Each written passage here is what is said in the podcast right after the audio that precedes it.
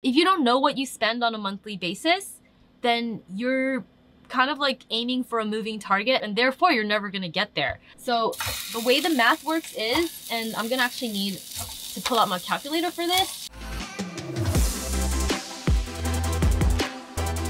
Hey everyone, it's your girl Rose. Welcome back to my channel. And today I wanna to talk to you about the five things I did to retire early at 33.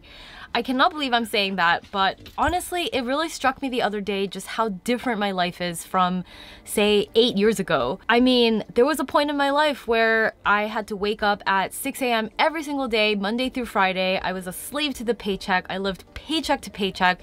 I was $100,000 in debt. I had no idea what was going on with my finances, and living the life of freedom that I so wanted just seemed like this pipe dream, like this remote possibility. And today I'm actually living that dream. I get to travel the world with my dog Jupiter in my cute camper van. And maybe you can hear in my voice, I'm a little bit congested right now because I got sick yesterday. And yesterday when I woke up sick, I didn't have to show up to work. I could wake up whenever I wanted. I didn't have a boss to call and have to call out of work. None of that my time is my own and I'm honestly so grateful for that and I really wanted to share with you the five things I did to get here because eight years is not that long of a time. And so think about it. For you in eight years your situation can be completely different from what it is now. So let's have a heart-to-heart chat about what it really takes because I don't think enough people talk about this. And you're just in time because I'm about to whip up some lunch in my little van kitchen. So come join me while I make something healthy and delicious and let's sit down and have a chat. So I'm gonna make us a healthy grilled shrimp salad with orange vinaigrette. I'm gonna make the orange vinaigrette from scratch and it's gonna be so fresh and delicious. I think it's about 100 degrees right now in California, so this is gonna be a very refreshing and light lunch. Okay, so let's start off by making the orange vinaigrette dressing. But basically I'm gonna jump right into the first thing that I did to retire early at 33, which is what all of you need to do in order to drastically transform your finances, which is that I got my head out of the sand. And what do I mean by that? Well, when I first graduated college, I was $100,000 in student loan debt. I lived paycheck to paycheck and my student loan payments were almost $1,000 a month. And then living in New York City with, you know, New York City rents and all the high living expenses, I was barely keeping afloat. And instead of actually facing that reality, I just avoided, you know, kept my head in the sand. I self-medicated by going shopping a lot, going out to nice restaurants, hanging out with people who spent a lot more money than I could afford to spend. In fact, I'd be so in the dark about what was going on with my finances and I would even offer to pick up the tab at brunch for my friends knowing that it would overdraft my debit card. Like that's how bad it was. And you keep going like that until you reach a moment one day when you just decide to make a change. You hit rock bottom.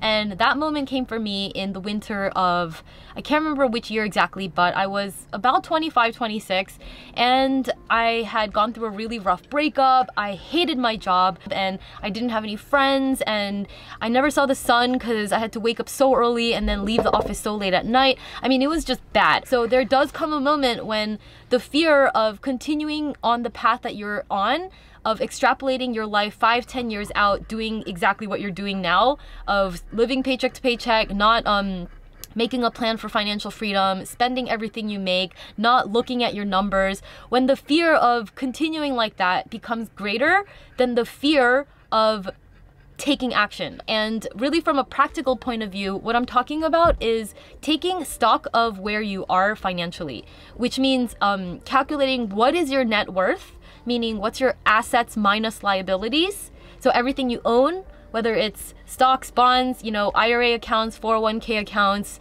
savings accounts, checking accounts, real estate, crypto, minus your liabilities, which is everything you owe, which can be mortgages, student loans, credit card debt, um, tax debt, unpaid phone bills, things like that. So that's the first thing you need to take stock of. And this might seem like a really basic step, but a lot of people don't even know what where their 401k account is. So keeping track of your assets is is a big step. It's a lot more than many people do, I will say that.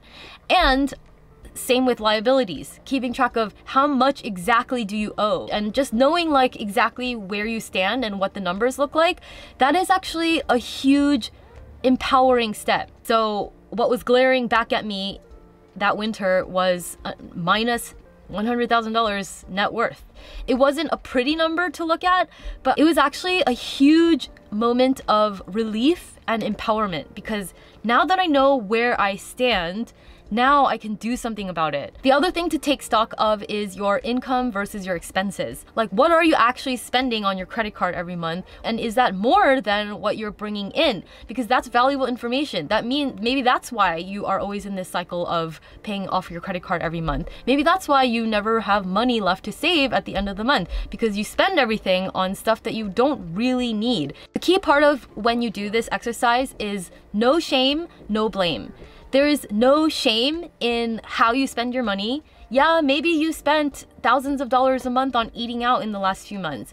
Maybe you spend an obscene amount of money on dog stuff because you love your dog and you buy him dog clothes that cost $100 per hoodie.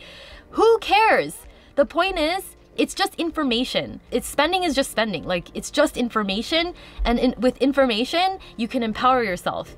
So that's kind of, I think, the key point. I really think like self forgiveness and self compassion are really underrated in the world of personal finance. Like, that's not spoken about enough. So that was a key turning point for me because that's when I really started taking massive action towards paying off my debt. I threw everything that I could. I really like cut down my expenses and threw everything I could towards my debt. And honestly, like the numbers go down really fast when you're that focused on it. But it really all started with that first step of getting my head out of the sand. All right, I've been talking too much, so I didn't even get a chance to start on the dressing, but I'm going to juice this orange so that we can have freshly squeezed orange juice for the orange vinaigrette.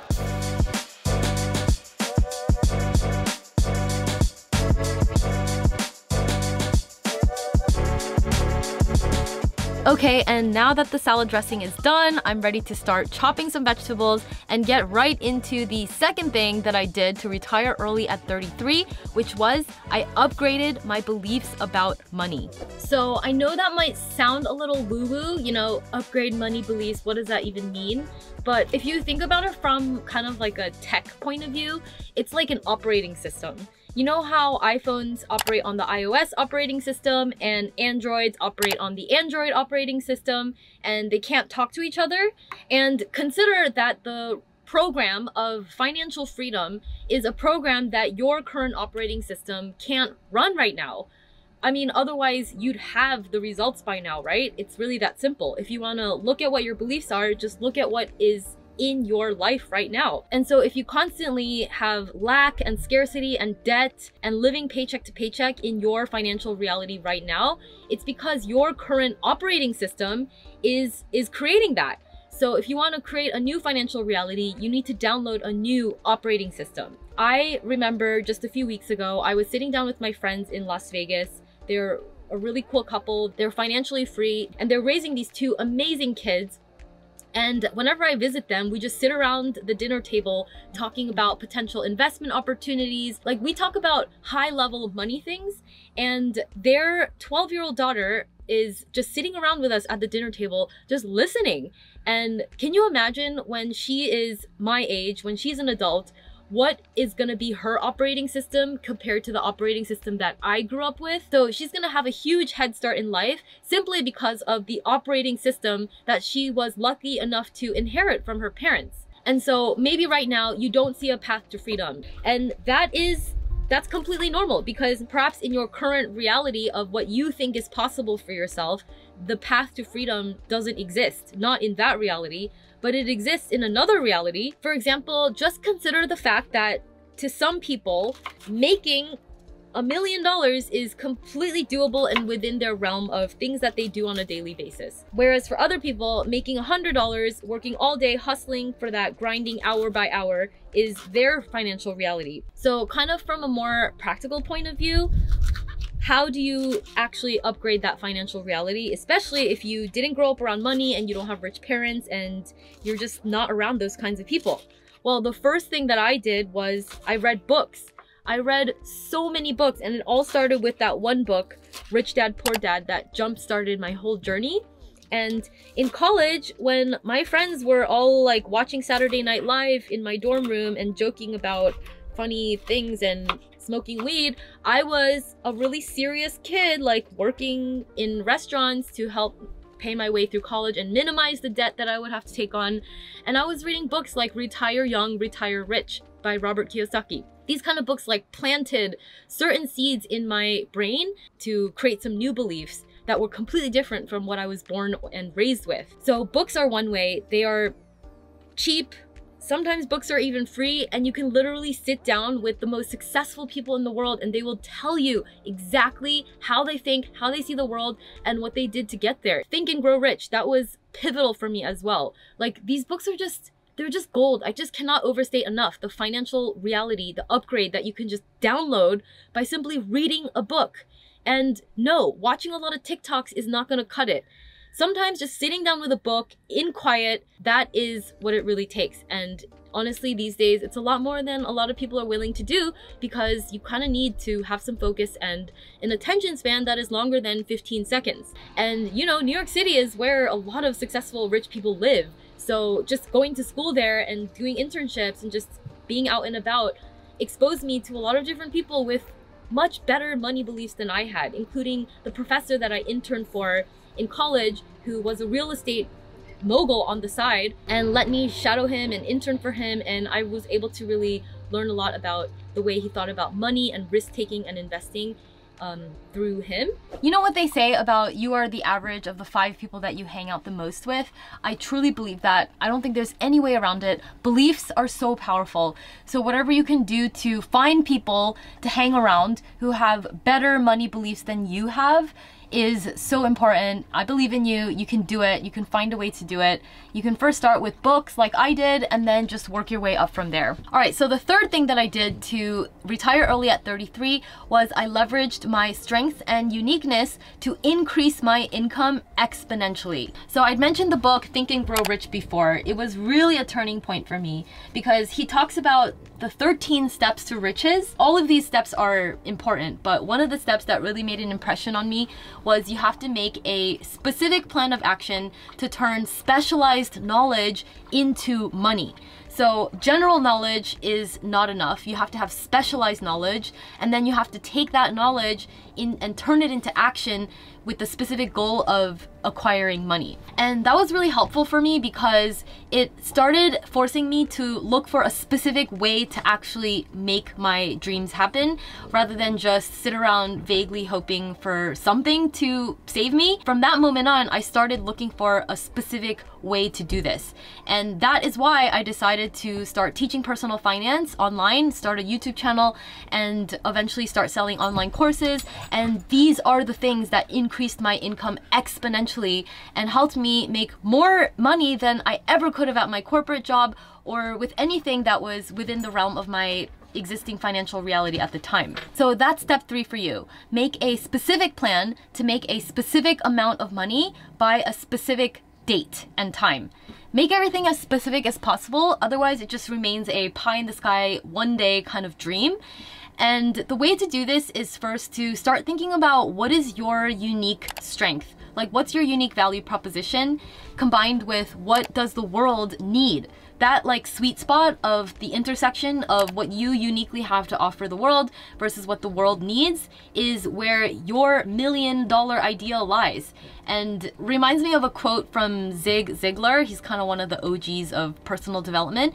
And his quote is, you will get all you want in life if you help enough people get what they want in life. And like for me, it didn't look as easy as just starting a channel and just growing and starting to make a ton of money overnight. Like I actually started for two years, I did meetups in a little co-working office in Denver, Colorado for free for two years, not charging a single dime for my services, just giving free workshops and lectures about personal finance and investing to roomfuls of like 10 to maybe 20, 30 women. And that is what helped me gain my confidence and realize that I had this unique ability to teach people, to inspire people to take action. So sometimes you have to just throw spaghetti at the wall, try something, knowing that it might not succeed, but just to try it. And really like action is what brings clarity, not just sitting around in a room and being in analysis paralysis. I remember writing down, I think it was in 2018, I wrote down on a piece of paper after reading Think and Grow Rich that I will make $100,000 teaching people about personal finance and investing and I will make this money by 2020. And that is the specific action plan that I set after reading that book. And lo and behold, that is exactly what happened. I actually made $250,000 in 2020 teaching people about personal finance and investing. And ever since then, it's 2022 now, and I have made over $3 million doing this. And so I truly believe in the power and the wisdom that is in these kinds of personal develop development books. They don't talk about anything tactical, they don't talk about what to invest invest in or what hot crypto coin to buy next. They don't talk about that stuff. They just talk about mindset and how to set goals and achieve them. Something else that really helped me was a test called StrengthsFinder 2.0. I'll put a link to it in the description. But if you're really, really at a loss as to what is your strength, like what you could potentially monetize in your unique skills and experiences to make a lot of money, um, then start with this test. But basically, the the principle is that everyone is born with certain strengths that do not come naturally to other people, but it's hard for you to know what they are because they're just so natural to you. So to me, like explaining things explaining complicated financial concepts and inspiring people through video, it, it, just comes so naturally to me that I never thought that it was something that I could monetize, but it actually is. And there's definitely something that you have that you don't even know that is special, but it's something that could make you a million dollars. So I recommend taking that test if you don't know where to start and that will really help you with step number three which is to leverage your strengths and uniqueness to increase your income exponentially. Because once you pay off your debt you're debt free once you are good with your money really there's only so far you can get with the amount of income that you're making. You really need to start increasing your income and that's how you can really fast track your way to financial independence.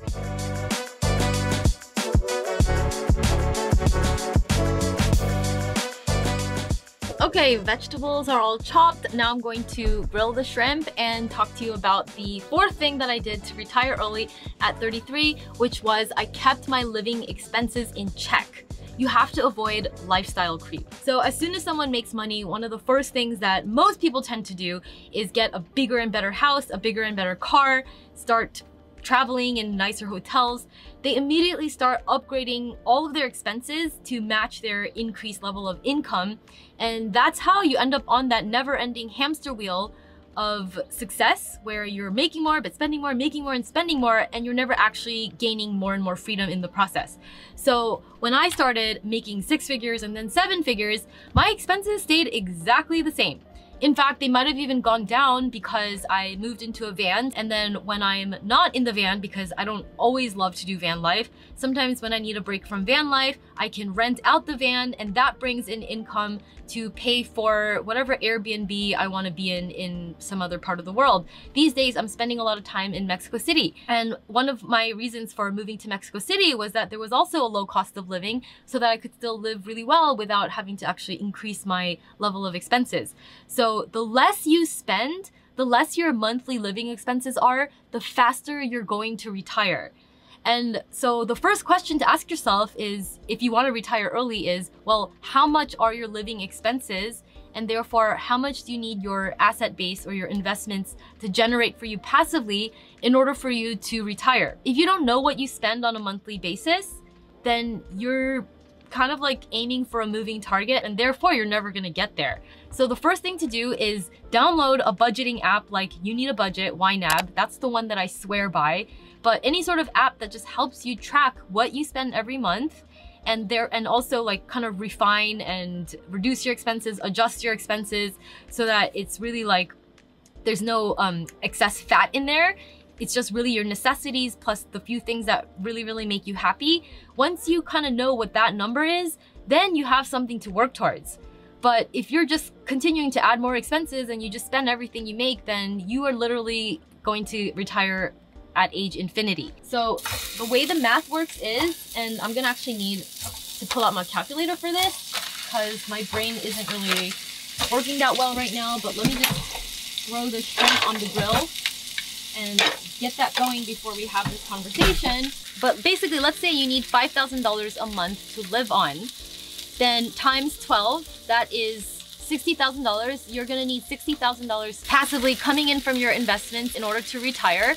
And in order to generate $60,000 passively from your investments, assuming say a 5% return, then you would divide the 60,000 by 5%. Then you need an asset base of $1.2 million in order to retire. So you need $1.2 million of assets invested that are generating at least a 5% return for you annually in order to make that $60,000 passively from your investments every month. Once you know what you need monthly, then you can reverse engineer and know how much money you need invested. And the key to getting there faster is, you know, if, if, if I needed $10,000 a month to retire, then it would have taken me a lot longer to get there. But since I only need $5,000 a month to live comfortably as a single person on my own with no one to take care of but a dog, I could retire very quickly by keeping my expenses low at $5,000 a month.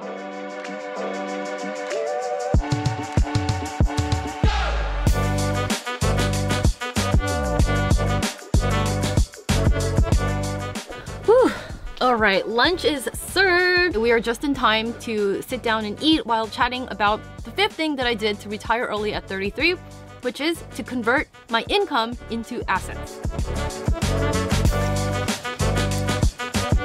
So this comes after the previous step that we just talked about, which is to keep your lifestyle creep and expenses in check. Because once you keep your lifestyle creep in check, the goalpost stops moving further and further away. So now you have a fixed number that you need to generate passively from your investments monthly. You need to start working towards that goalpost by turning the income that you earn into assets. So think of the income that you earn as like a river. The money is flowing and flowing and flowing, but it passes by.